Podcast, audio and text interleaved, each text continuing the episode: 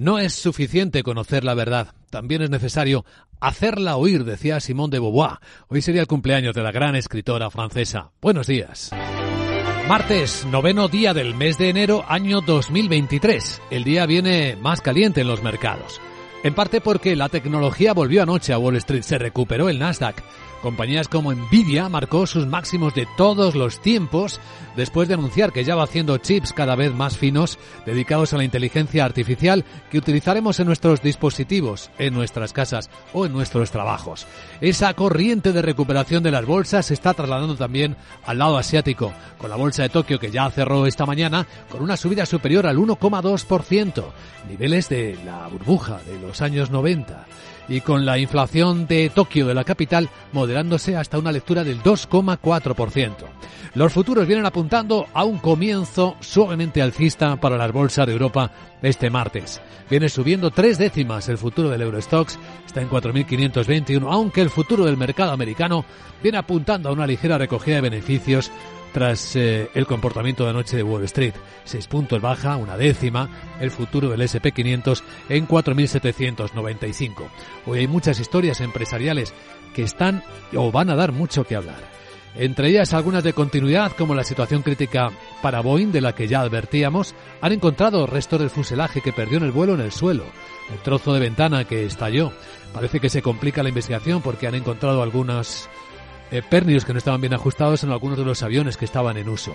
Luego está el caso de Samsung de la noche caliente que ha reconocido que su beneficio operativo era un 35% en el último trimestre del año porque aunque se han recuperado los precios de chips, no todavía lo suficiente la demanda como para permitirle volver a las cifras de antes. Esto está haciendo bajar un poco a la bolsa de Corea del Sur, tres décimas a esta hora en la que hablamos.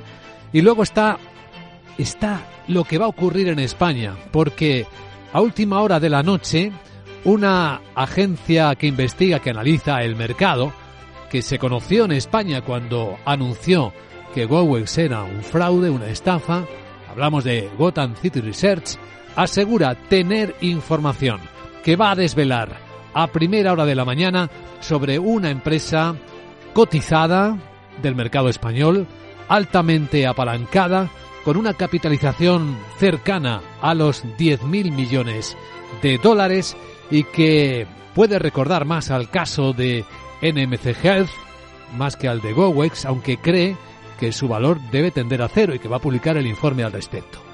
¿Quién puede ser? ¿De quién puede estar hablando esta compañía? Pues la especulación en el mercado se ha desatado. En la noche hay compañías españolas que cotizan el mercado fuera de hora americano son solo unas pequeñas, unas pocas compañías no pequeñas que cotizan en el mercado americano y una de ellas en la que hemos detectado un movimiento más especulativo como venimos avanzando es Grifols, la farmacéutica catalana, con una caída en el mercado fuera de hora del 9,1%. Solo es, parece, la principal sospechosa a esta hora, pero es un elemento a seguir con mucha atención en este martes en el que la otra gran referencia es cómo han bajado los precios del petróleo, después de que Arabia Saudí rebajara también el precio al que vende su barril de referencia. El barril árabe de Aranco dice que quiere preservar su cuota de mercado y que por lo tanto lo bajaba a dos dólares. Bueno, hasta cuatro han bajado, han llegado a bajar los precios del petróleo en las últimas horas. Ahora mismo el barril Brent está en 76 dólares. Ayer llegó a tocar los 78, son dos dólares menos y el West Texas americano en 70,60. Es otro de los elementos clave entre las historias de esta mañana y que tienen un país protagonista, que es Cuba.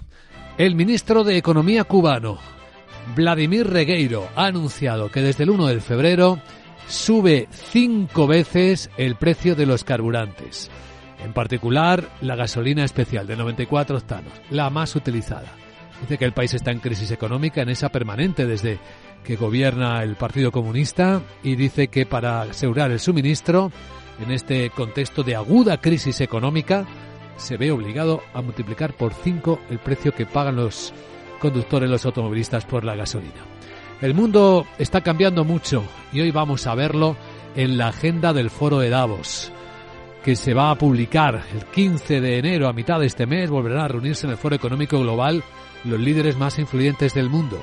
Y este año el foco va a estar en lo que ya se nota, una menor cooperación entre los países.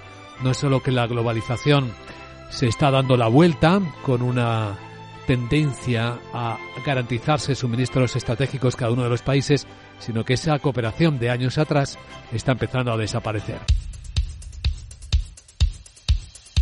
Capital, la Bolsa y la Vida, con Luis Vicente Muñoz. Informe de preapertura de mercados en Capital Radio. Enseguida contamos algo más de lo que Gotham City Research eh, señala del riesgo en Grifols, que es la compañía eh, que señala en su informe con acusaciones muy severas, muy graves. Pero vamos a dar el contexto completo de la escena en la que hoy el rebote en los mercados europeos es lo que parece claramente apuntar la información que recogemos a esta hora de la mañana en las pantallas de CMC Markets Brokers. Es que incluso con el rebote, la vuelta de la tecnología, el rebote del Nasdaq, ayer la volatilidad volvió a niveles muy bajos, por debajo de los 14 puntos. Es decir, volvió confianza al mercado. Con Nvidia marcando máximo de todos los tiempos, lo veremos en la crónica de Wall Street. Ahora, ¿qué es lo que vemos? Pues que el mercado europeo apunta a una apertura suavemente alcista en torno a las tres décimas. El Eurostox viene subiendo 12 puntos en 4.525. El futuro americano, sin embargo, apunta a una ligera corrección, una ligera recogida de beneficios. Está bajando una décima, cinco puntos el SP en 4.796. Sandra Torrecillas, muy buenos días. Muy buenos días. Esperamos eh, subidas en la apertura, aunque vamos a ver en el caso del IBEX, eh, por estas informaciones que estamos recibiendo sobre Grifols, subidas en general en las bolsas europeas tras el rebote de anoche en Wall Street, liderado por las firmas de tecnología y también en las bolsas asiáticas. Los inversores ahora esperan las cifras de inflación en Estados Unidos que se van a publicar el próximo jueves y que serán importantes para saber cuándo la Reserva Federal podría comenzar a recortar los tipos de interés. Nicolás Fernández, director de análisis del Banco Sabadell. No cabe descartar que haya un ligero repunte. Eh, ya hemos visto también en Europa que el último dato de inflación también sufrió un poquito, hubo un pequeño repunte. Y bueno, todo esto va a ir en, la línea de que la Reserva Federal, igual que el Banco Central Europeo, sigan mandando ese mensaje de que se van a mantener los tipos altos durante mucho tiempo. Hemos conocido esta madrugada la inflación subyacente en Tokio, que se ha desacelerado por segundo mes consecutivo, y hoy estaremos pendientes de la producción industrial en Alemania y de la primera subasta de letras del Tesoro a 6 y 12 meses. Bueno, como se pueden imaginar, el gran protagonista del mercado español en el europeo y también veremos eh, qué más alcance o qué más impactos puede tener. Y ya lo veíamos venir como principal sospechoso de la mañana es Grifols, porque como adelantamos en el flash, la agencia de análisis Gotham City Research ha señalado a esta compañía, Laura Blanco, buenos días, con acusaciones muy graves. La acusa de manipular la deuda y el EBITDA. Acusación de Gotham City Research, la empresa que sacó a la luz el escándalo GoWex y por eso le estamos dando credibilidad. Recordemos que cuando salió el escándalo GoWex tardamos unos minutos, unas horas en darle credibilidad a la fuente. Explica um, Gotham City Research que tanto Grifols como Scranton Enterprises, un vehículo de la familia Grifols, consolidan completamente BPC y AEMA en sus estados financieros pero explica que Grifols consolida completamente tanto AEMA como BC Plasma pese a poseer el 0% de cada compañía y sin embargo AEMA y BPC son importantes para Grifols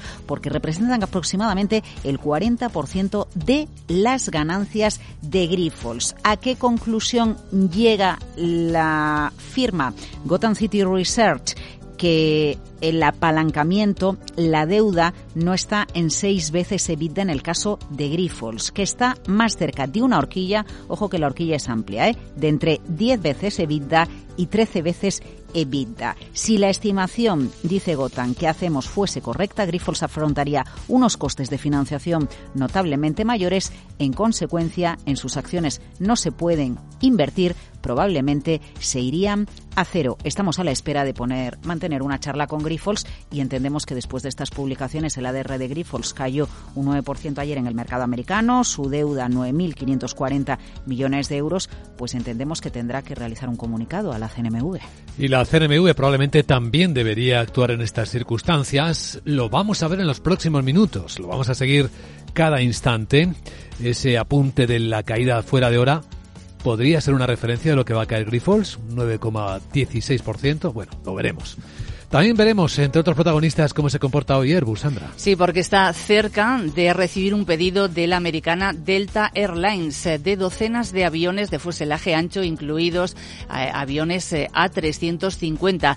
Dependiendo de las negociaciones de última hora, el acuerdo podría hacerse público este mismo viernes cuando la aerolínea estadounidense va a presentar los resultados del cuarto trimestre. Se espera que esos aviones de doble pasillo ayuden a la compañía a ampliar su red de Asia-Pacífico, que se ha quedado rezagada respecto a Estados Unidos y Europa en la recuperación de demanda mundial de viajes tras la pandemia. Ninguna de las dos empresas ha querido de momento hacer declaraciones. ¿Y alguien más? Eh, Repsol, el banco de inversión JP Morgan, pasa a ser su segundo mayor accionista, con una participación del 5,36%, a muy poca distancia de BlackRock, que posee el 5,47%, y a la farmacéutica suiza Novartis, que negocia la compra de la firma estadounidense Cytokinetics en una operación que estaría valorada en unos 10.000 millones de dólares. Las acciones de esta última subieron ayer en Wall Street un 16%. ACS va a pagar un dividendo flexible de 0,45 euros por acción el 6 de febrero y SACIR va a dar opción a cobrar un dividendo en acciones o recibir 0,06 euros por título. Pues esto por el lado europeo. Por cierto, con gran animación hoy también, además de estas historias que hemos contado en las cripto, porque ahora mismo el Bitcoin vuelve a tocar máximos del año. 46.790 dólares un Bitcoin. A continuación, claves de Wall Street.